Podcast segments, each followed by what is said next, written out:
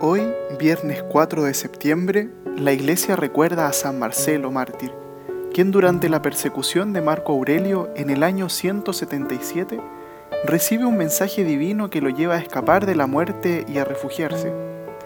Es así como recibe refugio de parte de un pagano que se convirtió al cristianismo gracias a las conversaciones con él. Cierto día, Marcelo emprendió un viaje hacia el norte y en el camino se encontró con la comitiva del gobernador Prisco, que le invitó a un banquete en su casa. Marcelo aceptó y se trasladó a la casa del gobernador, pero al darse cuenta de que ellos iban a realizar algunos ritos religiosos paganos, se disculpó de tomar parte en la celebración, porque él era cristiano. Semejante declaración indignó a los presentes, quienes se precipitaron sobre el sacerdote para matarlo ahí mismo, mediante el procedimiento de atarle a dos troncos de árboles que al soltarlos lo desmembrarían el gobernador ordenó a Marcelo que hiciese un acto de adoración ante una estatua de Saturno, y como el sacerdote se negó rotundamente, Prisco mandó que le mataran con un método más lento.